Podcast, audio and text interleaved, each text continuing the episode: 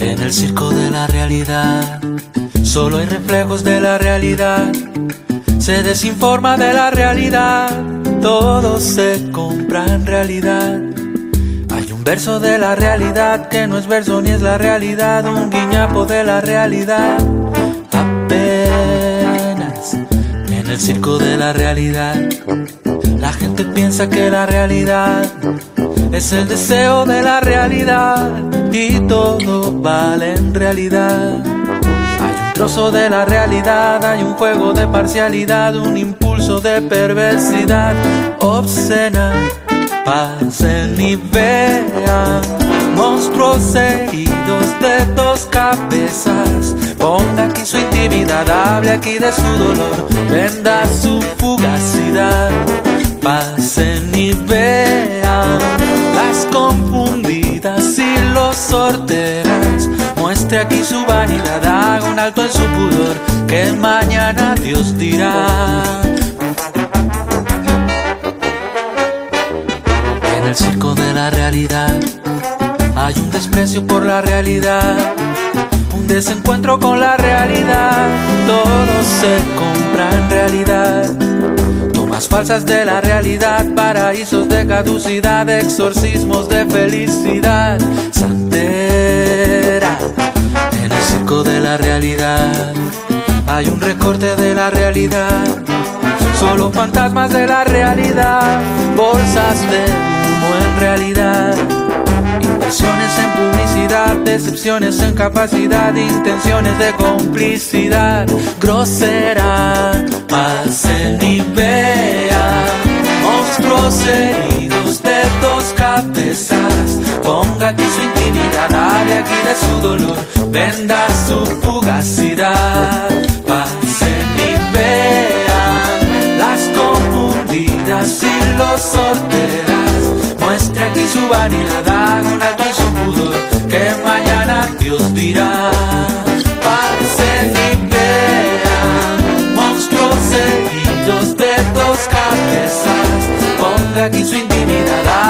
De su dolor, venda su fugacidad.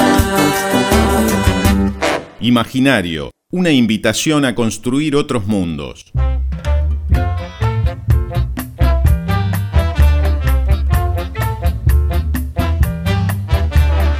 Bueno, muy buenas noches para todos, bienvenidos a Imaginario, estamos comenzando este programa que es casi un programa de radio. Sí, juntos recorreremos historias, analizaremos las palabras, los mitos, las leyendas de nuestro imaginario colectivo y le vamos a dar vida a las emociones, que, que no, emociones como, como el asco, por ejemplo, la desidia. ¿no? Esa, esa emoción que, que- es- esa sensación de terminen de una vez este despropósito. Recién empezamos. Y bueno, preferiría estar tomando tereré en un 145 con destino a Ciudadela, esa sensación, esa sensación. ¿Tomó tereré alguna vez? Tomé tereré en Asunción, sí señor. Sí, señor. Bueno, arrancamos este imaginario que lo estamos haciendo en vivo aquí en lo de Silverio, pero que todos los miércoles a las 22 horas ustedes los pueden escuchar en Viví FM.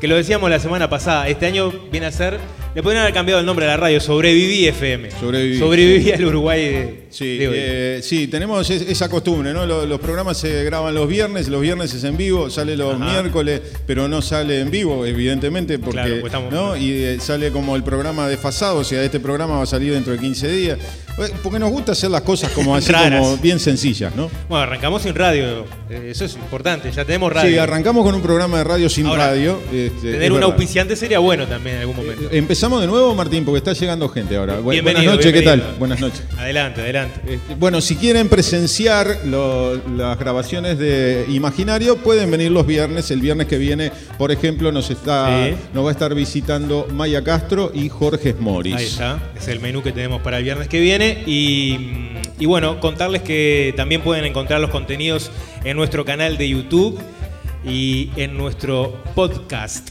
¿Cómo la ve? ¿Lo qué? Podcast. Ya me entrevé, era podcast. Ahí está, sí, ahí. ¿Quieres saber los invitados de hoy? Sí, sí, me encantaría. Porque la gente que está escuchando tiene que saber que en un ratito nos va a acompañar el CRA de Rusito, Rusito González, y Pablo Pinocho. Un fuerte aplauso para ellos que están. Qué el, grande. el mejor arrancador de aplausos que conozco. Sí, Claro, señor. claro. Tiene más pelo que, que la calle, el propio, ¿no? El propio, sí, señor. Que bueno, eh, lo, lo estaremos charlando más adelante. Pero hoy tenemos un lindo tema que elegimos para, para tratar, que tiene que ver con esa relación de padre y niños, ¿no? Exactamente, exactamente. Y mm, usted eligió un muy bonito poema para, para comenzar el programa de hoy. Sí, un poema de Mario Benedetti que habla acerca del vínculo entre los hijos y los padres, o en particular Ajá. de un hijo y de un padre. Hijo mío, recuérdalo, son estos los pitucos. Tienen un aire, ¿verdad?, que es un desaire. Tienen la marca, ¿verdad?, de su, de su comarca. Mira, son los pitucos. Nacen junto a la rambla, respiran el salitre, le hacen guiños al sol, se rascan el ombligo.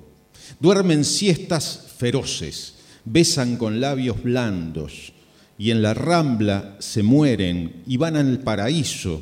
Y claro, el paraíso es también una rambla.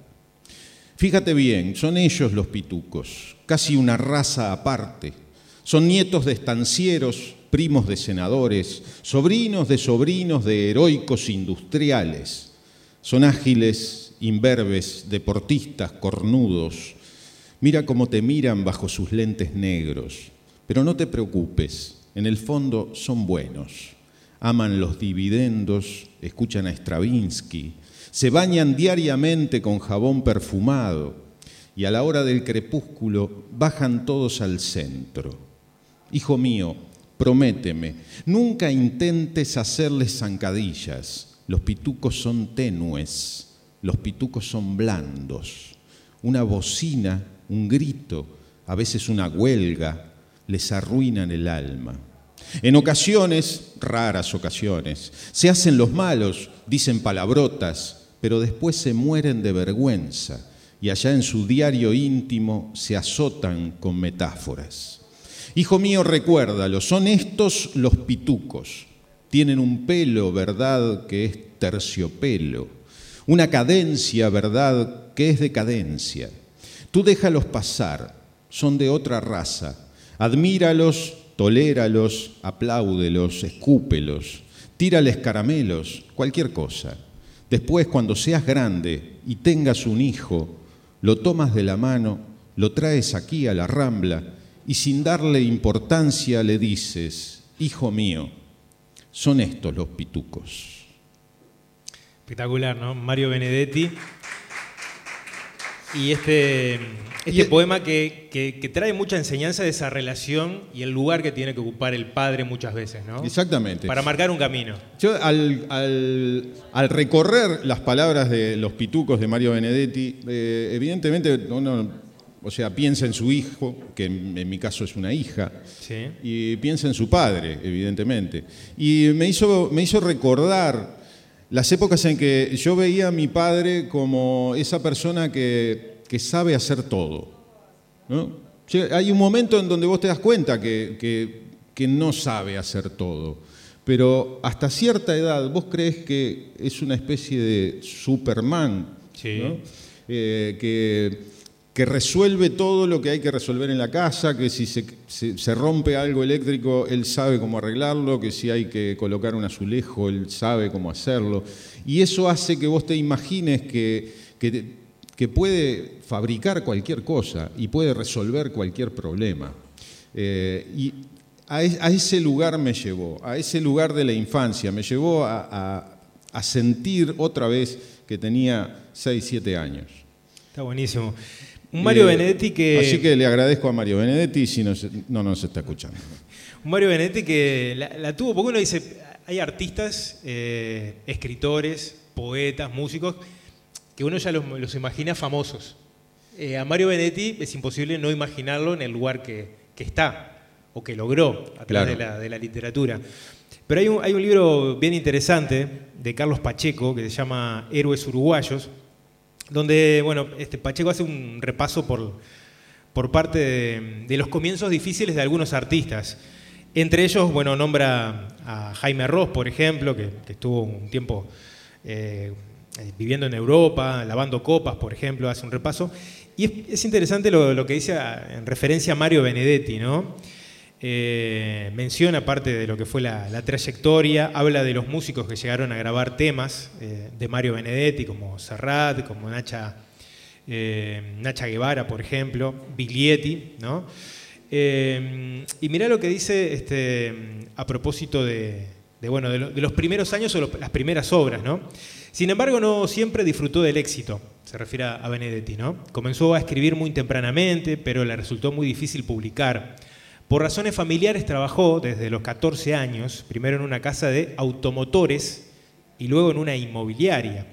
En 1945, cuando tenía 25 años y era un empleado administrativo, pagó con su propio dinero la edición de su primer poemario.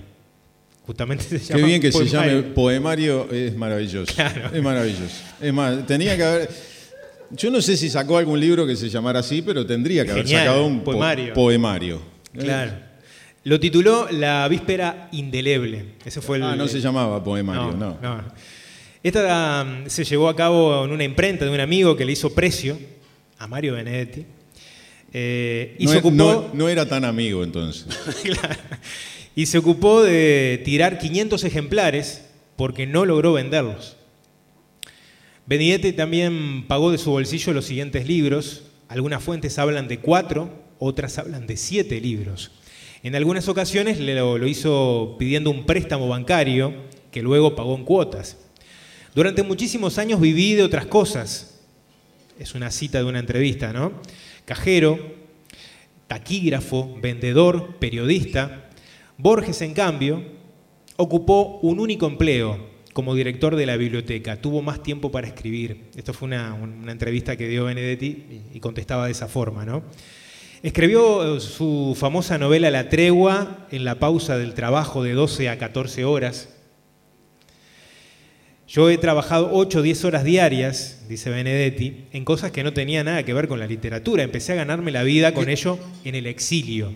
Qué fuerte que estés trabajando y escribas de 12 a 4. Imagínate que trabajás en la pasiva, ¿no? Y, claro. Y se te cuelan cosas que vas escuchando, ¿no? Eh, sacame dos al agua y, eh, ahí en, el medio de la tregua debe haber algunas señales eh, de. Algún resto de, pancho también. Algún resto de, mostaza de la pasiva. Sí, señor.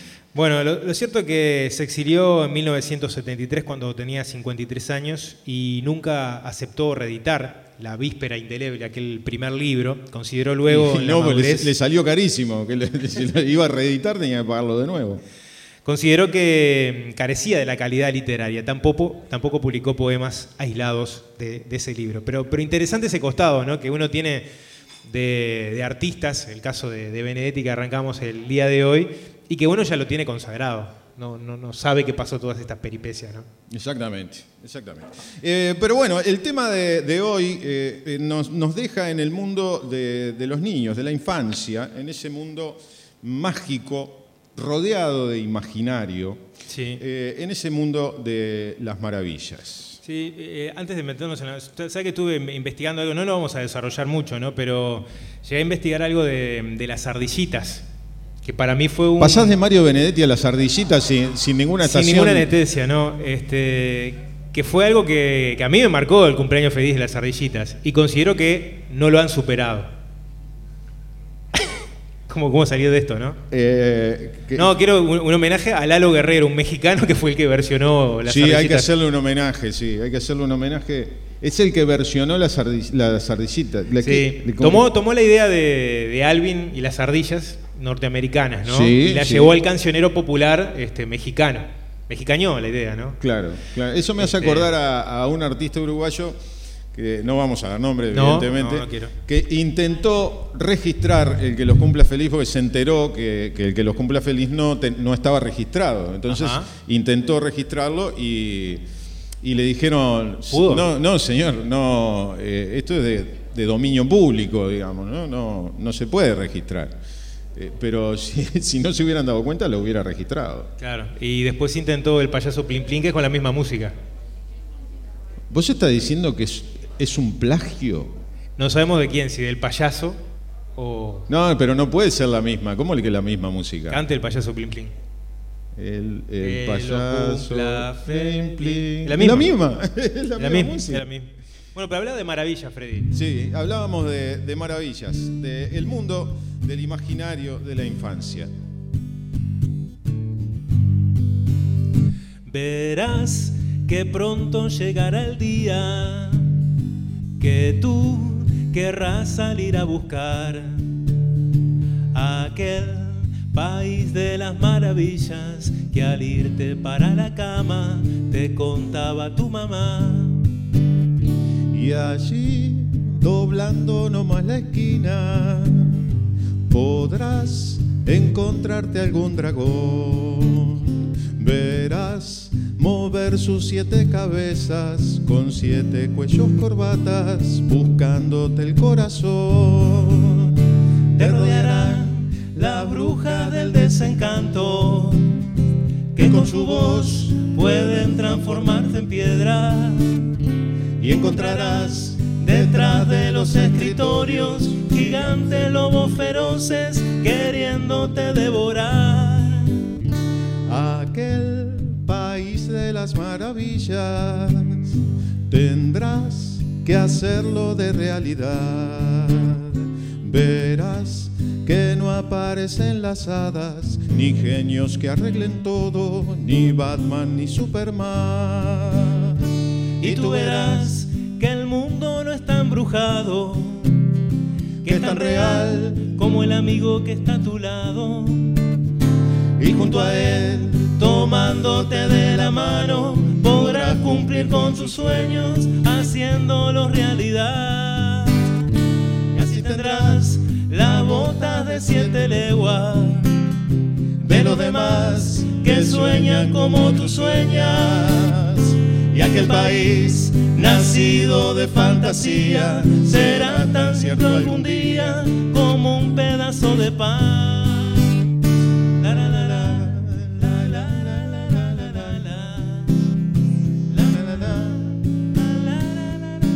Acá tendría que ir un recitado. ¿no? Esta es la murga que grita y no dice. La murga que vino se va.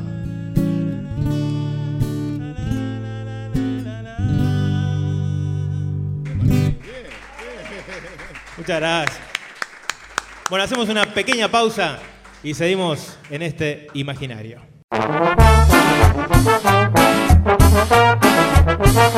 Imaginario en las redes. Instagram, imaginario-radio. Instagram, correo electrónico. Correo electrónico, imaginarioradio.gmail.com Imaginario en las redes.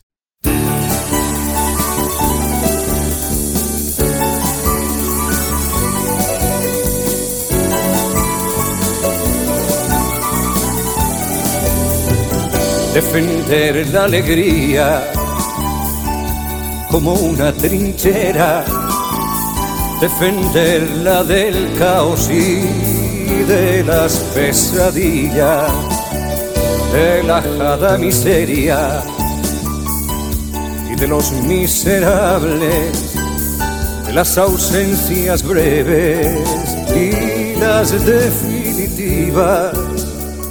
Defender la alegría, defender la alegría, defender la alegría, defender la alegría como un atributo, defenderla del pasmo y de las anestesias. De los pocos neutrales y los muchos neutrones, de los graves diagnósticos y de las escopetas. Defender la alegría como un estandarte, defenderla del rayo y la melancolía de los males endémicos y de los académicos, del rufián caballero y del oportunista, defender la alegría, defender la alegría, defender la alegría, defender la alegría como una certidumbre, defenderla a pesar de Dios y de la muerte, de los parcos suicidas y de los homicidas y del dolor de estar absurdamente alegres, defender la alegría como algo inevitable, defenderla del mar. Y las lágrimas tibias de las buenas costumbres y de los apellidos del azar y también, también de la alegría, también de la alegría, también de la alegría, también de la alegría.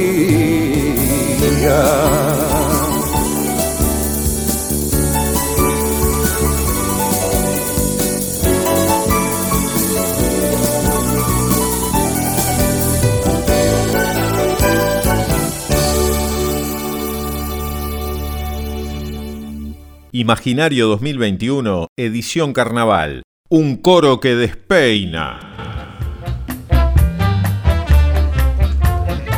Bueno, seguimos en este imaginario aquí en vivo desde lo de Silverio por la 89.7 Viví FM. Y tenemos a nuestro invitado, el primero de los invitados, Freddy. Exactamente. Que se nos apoderó de la guitarra. Así que un fuerte aplauso para el Rusito González que va a lanzar su carrera Buenas como solista. noches para todos y para todas. Vine a presentar unos temitas que tengo recién saliditos. ¿Sabes tocar la guitarra, Rusito? No sé solamente este acorde, pero tengo que ver mucho ese. eh, La creo que es, ¿no? Sí. ¿Y está bien? Sí, la. Tengo este. Re mayor. No sé cuál es. Re ¿Eh? mayor, sí. Tengo este que creo que es sol. El sol, ahí va. Pará. Ah, pero con, esos tres de defender. Porque, no, por una vez un amigo me enseñó, Manuel Rey, gran guitarrista, este, me enseñó Colombina, que eran esos tres acordes para arrancarlo. Y me encantaba ese tema, me enseñó y me quedé con eso nada más. Bueno, Bien, hay, bien. bandas, hay bandas que han hecho discos enteros con tres por acordes. eso acordes, mismo, claro. por eso mismo. Voy a dejarlo por acá. Bueno, Rusito, bien- bienvenido. Muchas gracias por, por acompañarnos. Como a todos los invitados, nosotros le preparamos una, una presentación, una biografía, que en este caso tiene derecho a réplica. Bien, o sea, eh, vos en cualquier momento de la biografía nos podés detener, Y decir, esto to- tocas Es el pulsador Me encanta. y explayarte o defenderte entre algunas Bien, acusaciones bien. Que, que están dentro de- Me encanta, me encanta. de- del camino que vamos a, a recorrer. Arrancamos, Freddy, ¿te parece? Gastón González Sí. nació el 5 de mayo de 1991 No, no, no, no, no. No, sí, Ya, 91, ya está bien, arrancamos 91, no, está bien. Está bien. en Montevideo. Sí, es verdad. Pudo haber recaído sobre él la herencia de la familia de plátanos, pero finalmente su fisonomía pudo más Ah. y se convirtió en el primer ruso de apellido González. Es verdad. Su padre, el banana, le empezó a decir ruso porque era rubio, de piel rosada y ojos claros. Aunque en realidad se comenta que cuando no lo podía hacer dormir, le ponía vodka en la mamadera. No, whisky, eso está mal. Whisky es verdad, No, la no, vodka por- mentira, no, no. Bueno, su infancia transcurrió en pleno Malvin, vivió entre las calles Orinoco y 18 de diciembre y se puede decir que el rusito tiene mucho más frescos los recuerdos del bar Michigan que los de la escuela experimental a la que cur- concurrió. sí, señor. Más allá que el término fresco justamente no se aplicaría mucho al estado en el que salía habitualmente del boliche. Tal cual, muy bien, eh, va muy bien. Llegó a participar en baby fútbol en el club Relámpago, pero como se puede decir que no era precisamente un rayo con la pelota, comió mucho más banco que los partidos que jugó. Fue allí donde intuyó que le iba a ir mucho mejor arriba del escenario. Con tres años se entreveraba con su padre en los ensayos de curtidores, donde se aprendía la letra de los repertorios mucho más rápido que el banana. Tal fue su fanatismo por el carnaval que un día, cual éxodo oriental, se fue caminando por la rambla, desde Playa Malvin al Teatro de Verano para ver una prueba de admisión. Tal cual. tal Un cual. tirón. Un tirón, ¿no? Tremendo, un pobre tirón. mamá. Pero el tiempo le dio su recompensa. Con siete años, Jorge de Nevi lo invitó a participar de la obra Tercer Tiempo, donde su único parlamento era Cuando sea grande quiero ser como vos. Eh, Como yo. Ahí me echaste, creo que era, era un poco menos el libreto ese, pero sí. Sí, sí, creo que va por ahí. Lo visionario del libreto fue que esa frase se la decía en escena a Marcel Queroglián, que poco tiempo después se lo cruzaría en las escaleras de un tablado. De ahí arrancó para San Martín y Fomento, la esquina del movimiento, y con 12 años debutó en Parodista Somis en Carnaval de la Promesa, aunque por el estado de bobera que iban los adolescentes perfectamente se pueden haber llamado los zombies, parodistas zombies. Luego surgieron Bubis Bis y Quijotes y debutó en Carnaval saliendo en la murga Todavía no se sabe. Luego pasó por Los Antiguos y en Parodistas Los Muchachos, donde afianzó su trayectoria artística en Carnaval. En televisión pasó por los programas Loco de Voz y Dale con Todo y con 21 años debutó, debutó, en Canal 4 con Un Caño, que fue justamente con lo que le pegaron criticando al programa que no duró mucho en el aire. Qué lindo eso, sí. Trabajó en Algo Contigo, participó en un par de programas con Nacho Álvarez y hace más de un año que conduce las mañanas de Vamos Arriba. Entre otras cosas, el rusito llegó a tomar clases de teclado con el maestro Hugo Fatoruso. Se chamulló a su esposa 11 horas dentro de un auto, mantiene intactos en la memoria los olores de los trajes de curtidores que usaba su papá, con lo que implica para las narinas los olores que se generan en una bañadera de murga en plena actividad. Estaba recién pintado igual, está bien.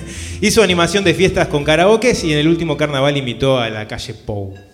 Pero la frase memorable que todos recordaremos A es ver. cuando le llegó a decir a Juan Sartori que era como el guiso de porotos. ¿Por qué? Porque es un candidato al pedo. Esta noche despejamos el imaginario que tiene la gente de Gastón Rusito González. Qué maravilla. ¿Cómo anduvo? no,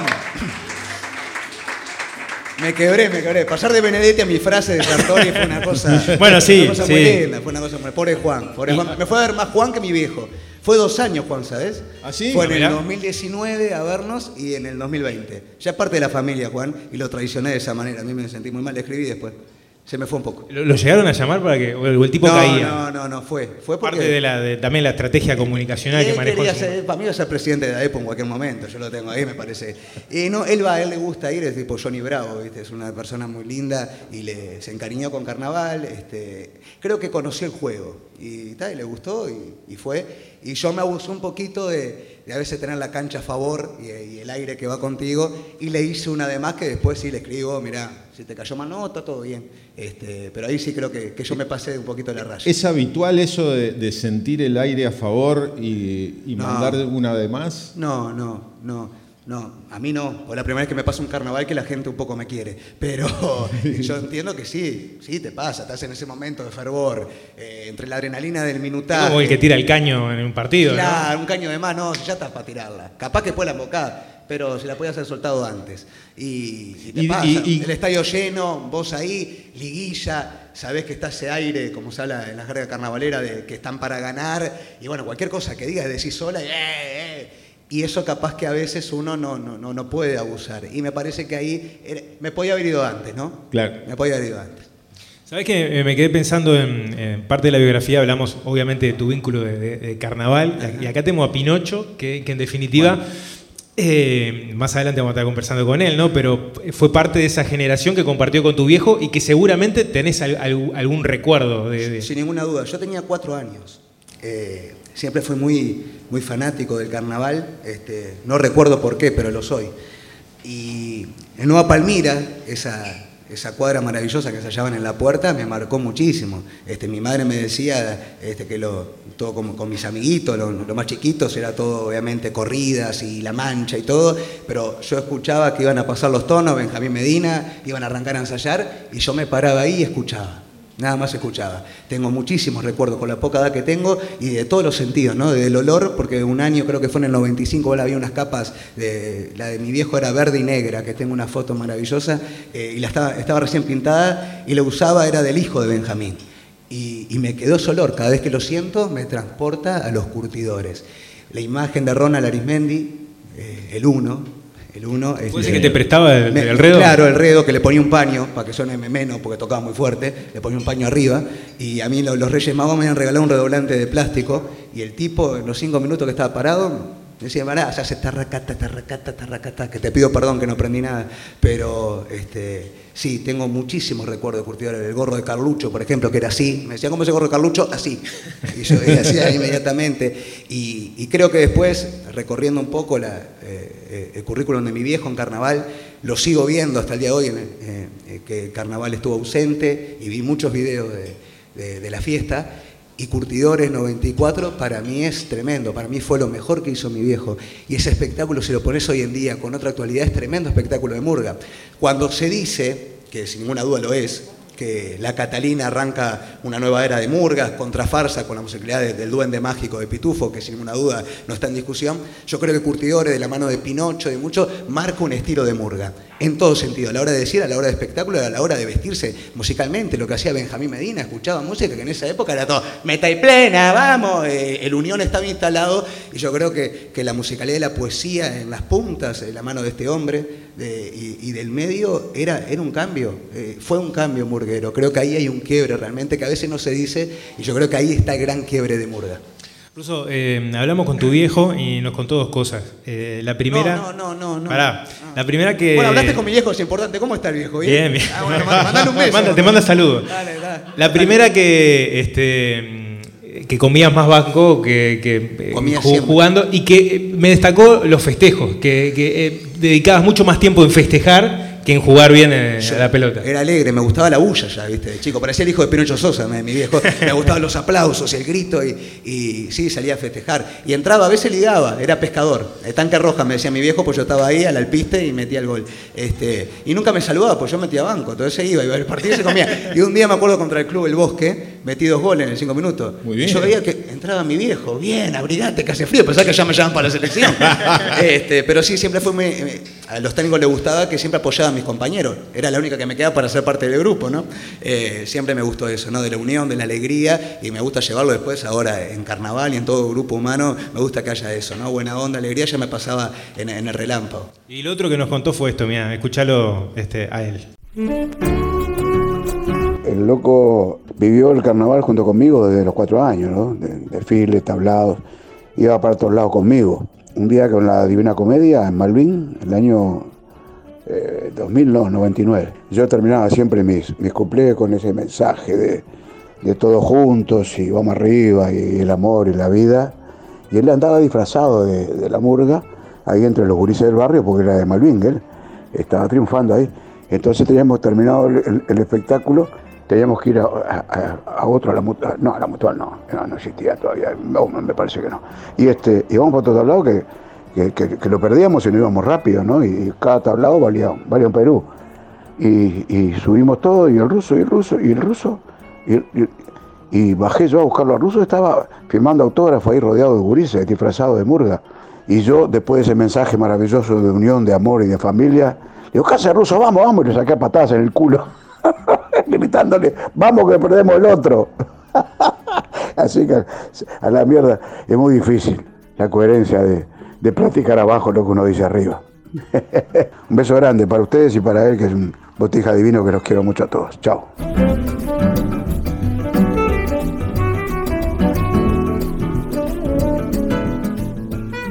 Está mortal eso, ¿no? Es difícil No, sostener abajo lo, lo- lo de arriba, ¿no? Sí, sí. Eh, tremendo fue. La Divina Comedia 99 y existía la mutual porque era la mutual a donde iba el tablado. Este, mi viejo tenía eh, ese mestizaje de, de ser Pinti en un momento, después Rolón. Este, en el final dando mensajes, sí, esa filosofía apocalíptica divina, donde está obviamente el aplauso este, de, de ese final eh, sentimental que a mí siempre me gustó, ¿no? Me encanta, los espectáculos así me encanta, me parece que no es cuando dice, bueno, dale de comer a la gente en la mano, ¿viste? Eso es el término linterna, no. Me parece que está bueno que el humor tenga una denuncia y me gustan los mensajes, me gusta que algo me movilice. Y, y mi viejo tenía eso como cupletero, me, me- me encantaba, me fascinaba, sacando que mi papá. Eh, y en la Divina Comedia pasaba eso, el tipo este, hacía un mensaje, la ilusión, los sueños eran este, y me daba el gorro a mí, este, y arrancaba, dejémonos de llamarnos por sobrenombres, llamémonos por los nombres, el amor, y juntarnos, unión, y papá, papá, papín, divino, ¿no? El tablado bárbaro, lleno de, de endulzante. Y cuando fuimos, ta, bajó, y claro, yo iba al Club Malvin, yo iba ahí, entonces todos me conocían. Y mis amigas, que tenían 8 o 9 años, que yo me pedían autógrafo, me habían vestido de murga. Entonces, claro, la murga se tenía que ir. Y tenían la mutual que era completa, se pagaba el triple. al otro día iba en el Teatro Verano.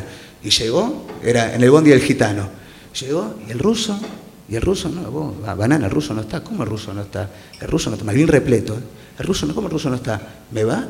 Va a bajar. Ruso, ruso, entre la gente viene ruso. Y me ve ahí firmando autógrafo con la gente. ¿Qué haces acá, pendejo? Y me sacó patadas en el traste por toda la poesía, después de haber hecho una cosa maravillosa, este, poética, pero, pero bueno, era, era el ritmo de, de- de esos carnavales. Hoy, hoy te veíamos con la guitarra y hay un dato que a mí me- no, no lo tenía y me fascinó, que es eh, Malvin, in- in- el barrio, influyó mucho en tu vida. Sí, Hablábamos claro. de la experimental, Sí. del Michigan, de los tablados. Pero un día puede ser que te cruzaste en la calle, eh, en medio de, de la gozadera, Ah. al Hugo Fatoruso y lo encaraste para que te enseñara a tocar las teclas. Eh, al dios de la música me lo encontré ahí. ¿Cómo fue Siempre bajaba con mamá eh, los domingos a escuchar los tambores, la cosa. Yo tenía 11 años y le digo, pa, mamá, este, mirá, es Hugo Fatoruso. A veces iba agarrada también, este, pero Hugo me, me- me- me fascinó siempre, siempre. Y digo, pa, es Hugo, yo tengo unas ganas de arrancar a tocar el piano. Está, Bueno, vamos, mamá también careta como yo, ¿no? Verborrágica. Le dice, Hugo, ¿cómo está? ¿Cómo está? pa?". No le dije que era hijo de nadie, ¿eh? Esa es la grandeza del tipo. Y le digo, Hugo, ¿cómo estás? Mirá, me gustaría eh, empezar a tocar el piano. Eh, no sé si sabes de alguien y cuánto, cuánto me puede salir. Me dice, yo te enseño. ¿Eh? Yo te enseño a tocar el piano. Y mamá dice, bueno, pero cu- cu- ¿cuánto le va a salir? ¿Cuánto le va? Nada, solamente tiene que estudiar. El tipo fue a mi casa, yo fui hasta la casa de él, después se empezó a trancar todo porque obviamente él tenía muchos toques y, y- viajaba muchísimo. Pero el tipo, yo tuve el placer de que los primeros acordes, o capaz que los únicos que conozco, y leer partituras y todo, sea de la mano de este tipo. Y a veces uno no cae en ese momento. Yo decía, vos, la, la pucha, ¿no? Tuve al monstruo ahí. Esos dedos tocaron este, mis teclados, que, que hoy hasta hoy en día lo conservo. Creo que lo conservo más no porque me gusta, sino porque lo tocó Hugo Fatoruso. Claro. Este, y es una maravilla, sí, este, realmente ahí te das cuenta de, de la grandeza de, de los grandes. Bien. Y, pese a, a- a ese antecedente o a criarte viendo una murga, arrancás en un momento para el, para el parodismo, Sí. Eh, vinculado incluso a, a- bueno, a, la movida joven Sí. y después bueno, a los grupos que, que nombrábamos, por- Sí. nombrábamos por ahí, ¿no? Sí, hice Murga Joven.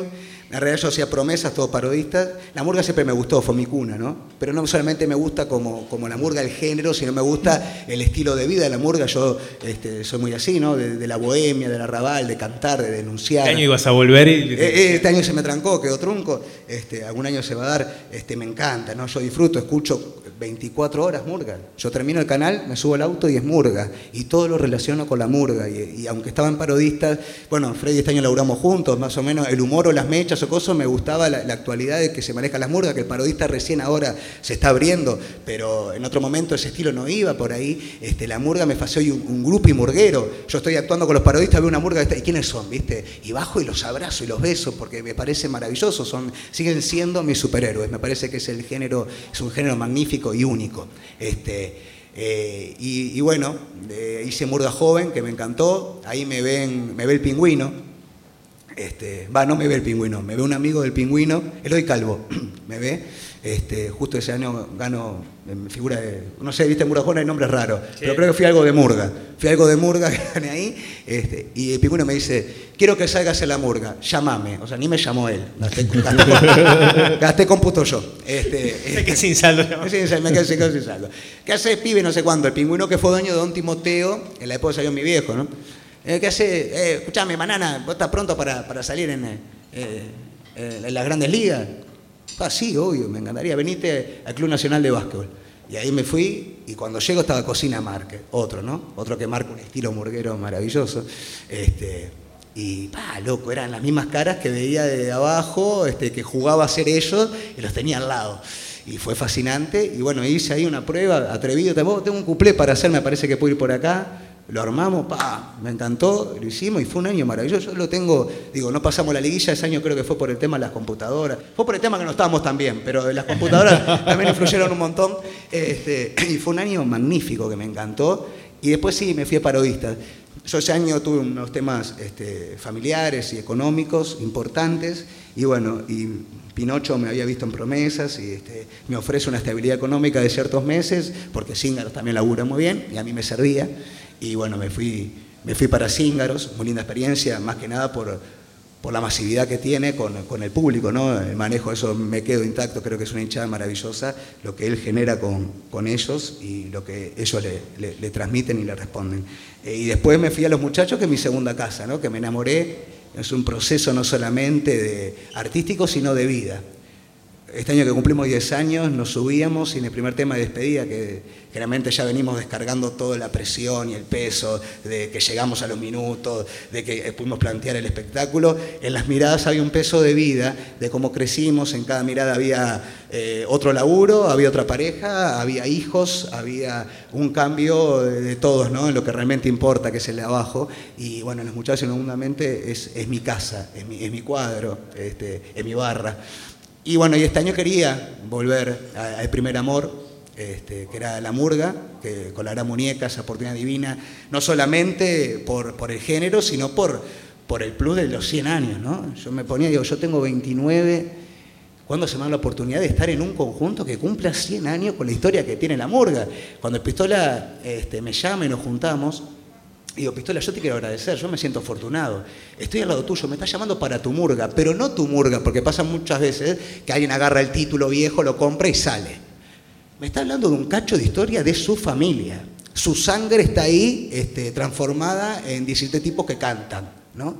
Pero a mí me, me, pesaba que era la familia, ¿no? La historia. Y bueno, y todo esto, mirá que lo intentábamos, le buscábamos la vuelta, hasta que un momento se suspendió, creo que este, el ensayo a las 8 de la noche, cuando hubo una reunión de la Intendencia del mediodía, llegué yo dijo, esto es un manoseo, dije Pistola, me enojé, mis compañeros en una mesa destrozados, esto hay que hacer una cosa, porque claro, lo estábamos aguantando sabiendo que el final era que no iba a haber carnaval, no iba a haber, pero la ilusión y las ganas estaban intactas, y más con ese, con ese condimento de los 100 años, y le digo, oh, Pistola, no, ya está, no podemos hacer nada, tratemos de buscarle la vuelta, hacer algo, ir por los barrios, después, bueno, la pandemia se empezó a complicar, había, pero este, sí, era la oportunidad de, volver a, esa novia que nunca olvidé, que la tengo en la mente.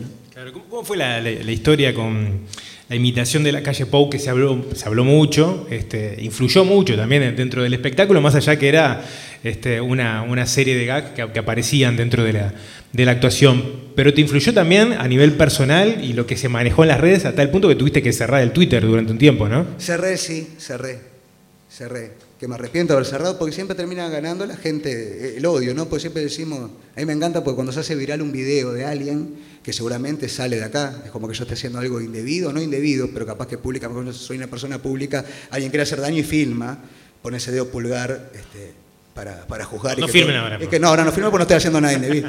este, y después cuando ya se hace viral y todo el mundo llega al bolsillo de todos, dice, paren esto, este, piensen que hay una familia atrás, pero ya está, ya se hizo. Entonces ahí no se va esa gente que lo hace, se va la gente que lo recibe. Y me fui, me fui de las redes sociales, pero dije, no, no vale la pena. Yo terminaba un carnaval maravilloso, 130 tablados, que a veces no te pasa. Eh, hacíamos esta farmacia de turno después de las 12, si había alguna. Y, digo, vos, voy a los tablados, la gente, te aplaudo el sueño del pibe, amo carnaval. Y la verdad, eso es, no, no importa, hago lo que me gusta, si a la gente le gusta. Mentira, yo amo a la gente, me gusta. Vos te subís a reuniones y querés que la gente te acepte. Como la vida, y más cuando nos exponemos. Y la gente estaba aceptando. Y yo estaba eh, atrapado en una red que veía gente que comentaba sin conocerme, que comentaba sin haber visto un espectáculo, simplemente porque como el Uruguay nada le llega, como no iba a llegar una, pandemia y llegó, este, no, acá no tenemos una grieta, acá hay una brecha y sin ninguna duda se formó una brecha con otra capacidad y que somos menos y que somos a veces más coherentes cuando llegamos al lado del límite. Pero, pero sí, claro, este, me, me recontra jugar. En un momento había una persona que era una persecuta que me decía, vamos, vamos a buscarlo al teatro de verano. Vamos buscando el teatro de verano. Está diciendo una caricatura. Primero que no me metí con su vida personal, que por suerte le, quiero agradecer. Sigue siendo Pinocho parte de mi vida. Pone un tuit maravilloso y después tuvo también unos entredichos con esa persona también que, comentaba de mi, de mi presentación, como en la calle Pou. Este, y, y me, perseguían y yo decía, loco, esto es una caricatura, que no me metía con la vida personal. Con la gestión me puedo meter perfectamente porque estamos en democracia. Una palabra que la usamos maravillosamente, pero no la aplicamos, la degastamos. Porque democracia es hasta que vos opinás diferente a mí. Más que nada en esa red social. Entonces yo soy, no, vos, yo soy de esto, vos soy de lo otro. Ah, no, mirá, este zurdo. ¿Cómo dijo hola? Ah, qué bolche. Ah, mira el tono que puso, este facho. No, loco, son seres humanos que opinan y por eso tenemos el derecho a elegir y la libertad de hacer y decir y decidir. Después puedo estar de acuerdo o no. Entonces, este, a mí me, enojó, me angustió, eh, en momentos que no disfrutaba tampoco la parte con mi familia porque estaba pendiente de lo que estaba pasando mientras yo estaba haciendo otra actividad y bueno, y lo, lo- lo bloqueé. Me, me dolió muchísimo hasta que entendí que oh, yo no hice nada malo. Hice un personaje, una caricatura que a la gente le gustó, a otra gente no le gustó, no le puedes conformar a todo el mundo, pero sin una duda ligué mal el momento, ¿no? Fue la primera caricatura de un presidente que recién entraba de otro partido, cuando veníamos con un recorrido de, de- de 15 años de, otra bandera, y, y también con esa etiqueta que le ponen a carnaval y que sigue siendo, ¿no? El carnaval es esto, el carnaval es lo otro, bueno, yo entré en esa bolsa. Es más, son más papistas que el Papa, porque dentro de la gente del Partido Blanco, coalición, les gusta el carnaval. Y van a ver carnaval y gente dentro del partido me ha felicitado por el personaje. Claro, entonces me, dolía cuando hay gente que se manderaba sin saber, sin nada, y además cuando te piden límites, ¿no? Porque el humor ahora es como, eh, ojo, el humor, eh, vamos a ponerle límites, no puedes decir esto, no puedes hacer chiste de eso, pero la gente que te está juzgando, cuando te dice eso, dice, y vos, no hagas más esos chistes, que tu madre esto, que... Entonces me pedís límites, pero vos te pasás de todos los límites. Estamos en un momento de edición limitada para todos. De tantos límites somos seres limitados. Y, sí, me, dolió muchísimo y después aprendí que, bueno, es parte del juego y por suerte me liberé y me da ganas de hacerlo en todos lados porque estoy convencido cómo lo hago y de qué forma lo hago y con el respeto que lo hago. Sea el presidente de la República o el del almacén de la esquina, porque más allá del personaje, atrás hay una familia. Y ahí sigo para adelante. Rusito, si yo te tiro una frase y vos la tenés que completar. Sí. Si hay un pancho, Los partimos a la mitad. vamos a escuchar la, la voz de Tabaré. Hola, Rusito, hermano. Bueno, nada, te mando un beso grande. Y mirá, para salir un poco de- del carnaval, voy a contar una anécdota rapidita que nos pasó hace muy poquito con, con Gastón. Este, Viste que Gastón es un. ¿no? Él tiene mucha energía, es un hombre muy alegre. Y él tiene esa costumbre de, no sé si es por, por nervio, obviamente, ¿no? Él ahora es, es una figura pública, figura del carnaval, no conductor, él, él es completo. Y estábamos en un lugar, los dos juntos, eh, sentados afuera, en una mesa tomando algo, y pasa alguien que el ruso lo saluda muy efusivamente, muy efusivamente, y el otro le contesta y frenó y se ponen a charlar, eh, distancia mediante, porque estábamos ahí, seguíamos en pandemia, estamos en pandemia, hasta que en un momento el ruso no tiene mejor idea de preguntarle por el padre. Y ahí como que el hombre hizo un clic, ¿viste? Y le dijo al ruso, papá, bien, bien, bien, en casa. Pero se dio cuenta que algo había fallado. Claramente el ruso se confundió de persona y tuvo una charla de casi dos, tres minutos con la persona que claramente no conocía. Y así como es él, lo saludó. Y bueno, nada, para salir un poquito de las anécdotas del carnaval, que él debe tener un millón para contar.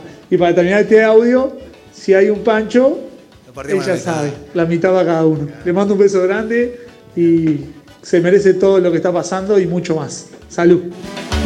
Está buenísimo lo, lo que contaba. Este, igual me da muchísima curiosidad lo del pancho, ¿no? No, el Pancho es así, claro. Este, mo- momento complicado. Eh, Siempre mis amigos de la vida estuvieron, por suerte. Bueno, ahora tengo el Mauri, el Poggi, este, siempre estuvieron en, en momentos de crisis, ¿no? En momentos jodidos, porque a veces uno mira eh, la vidriera, ah, todo, ¿no? En momentos jodidos, eh, económico y todo. Bueno, entonces llegamos a los ensayos, papá. Yo muchas veces me quedaba en casa de amigos, en el momento complicado. Eh, Tabaré era uno, y siempre iba. Hasta en un momento la abuela, una cra, cocinaba todo casero, entonces notaba ya el aroma la casa. Ah, vino la abuela. Croqueta, milanesa, había de todo. Pero claro, yo garroneaba, estaba ahí, hasta el momento Tabaré me la empezó a cobrar. Milanesa 10 pesos, con mayonesa 15, y se hacía un negocito, conmigo se hacía la plata del baile. Eh, y en un momento llegamos una noche y había un pancho. Estábamos muertos de hambre, pero muertos de hambre, de verdad, había un pancho. Y el, y el Taba me dice, somos hermanos, si hay un pancho, lo partimos a la mitad. Y ahí quedó siempre la historia para todo en la vida, ¿no? Para todo, si hay un pancho, lo partimos a la mitad. Y la anécdota esta sí me pasa, yo saludo muy eh, efusivamente. Eh, eh, voy con, con- verdad, con mi- mis hijas, mi esposa, mis hijas no entienden nada, ¿viste? Van a la calle y además yo saludo como son amigos. Me dice, ¿es tu amigo? No, mi amor. ¿Y lo conoces? No.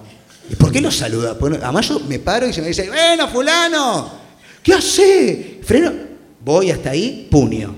Bueno, soy así, pero siempre fui así desde chiquito, me gusta saludar, me parece maravilloso ese acto de amor que te da la gente de grito, vamos, eh, me parece divino y lo disfruto muchísimo.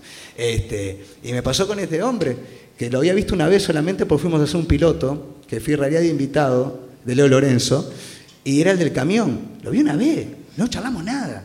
Y lo veo y claro, se ve que quedó con, con buena onda con nosotros. Y estoy ahí comiendo, lo miro y esa cara la identifico. ¿Qué hace? Le digo, a veces también te maría. Dije, po, capaz que lo conozco de verdad y quedo como el culo de la clásica. Este se agrandó con yo, yo por la duda. ¿Qué hace? Fulano, venga, pa. Y la clásica que va de la familia. ¿Tu viejo? Bien. Me dice, bien. Va, me alegro, mandale un beso. Va, va. Y después en el momento Che, ¿sabes algo del piloto? Le digo, porque ahí me, caí, me cayó la ficha que el tipo era, no era el amigo que yo conocía de toda la vida, era el tipo del camión que no sé ni que si tenía viejo, eh, tenía familia, tenía nada, pobre. El tipo se fue, me dice, quedó, sí, todo bien, tranquilo. este loco, ¿qué le pasa? Este, bueno, se burlan de mí, yo soy medio... Soy medio así, soy efusivo. Bueno, Rosito, muchas gracias por la visita. No te vamos a despedir porque ahora vamos a hacer alguna cosa media, extraña con, el pino, pero un fuerte aplauso.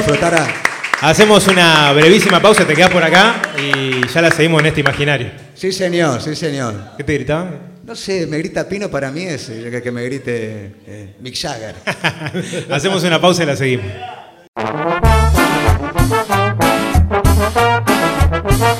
Imaginario en las redes. Instagram, imaginario-radio. Instagram, correo electrónico. Correo electrónico, imaginarioradio.gmail.com Imaginario en las redes.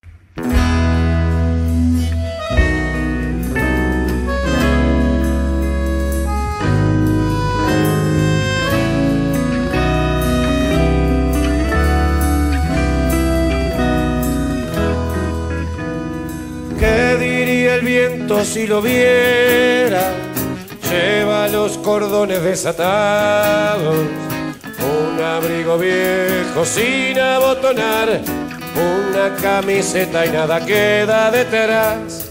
¿Qué importará si a los que pasan y miran lo mismo les da? Años esperando el colectivo la vida lo planta en la parada, quiere la partida, duele madurar, limpia mis heridas cuando vuelva a cantar. Y a dibujar una sonrisa en el rostro de su realidad. Si te no te olvides de todo lo que dejas,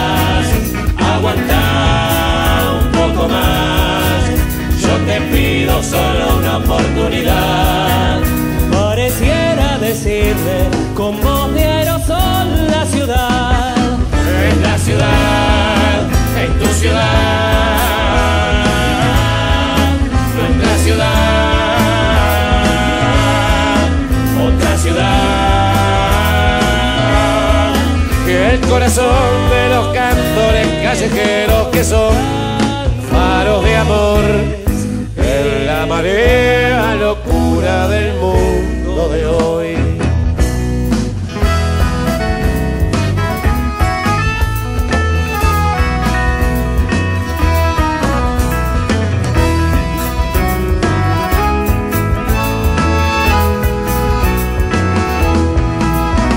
Cebras disfrazadas de camino cruzan el cordón de la vereda.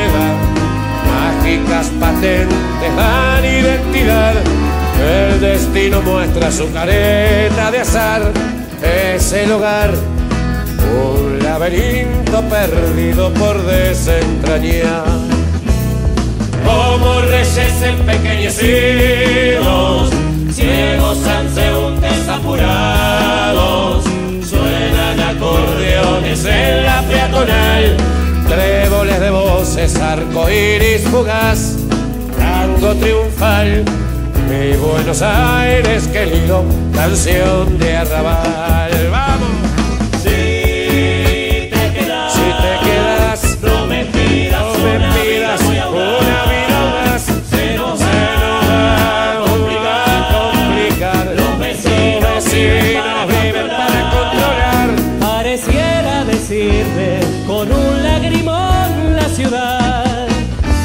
ciudad, tu ciudad,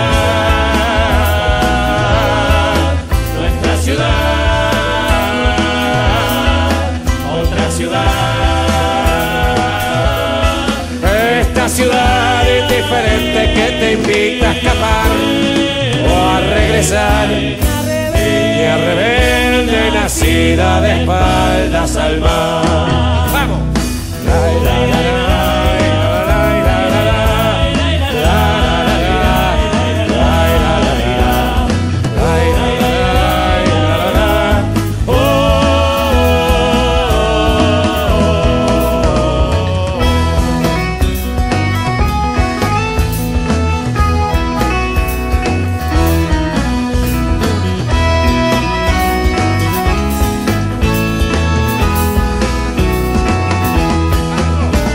vacilar.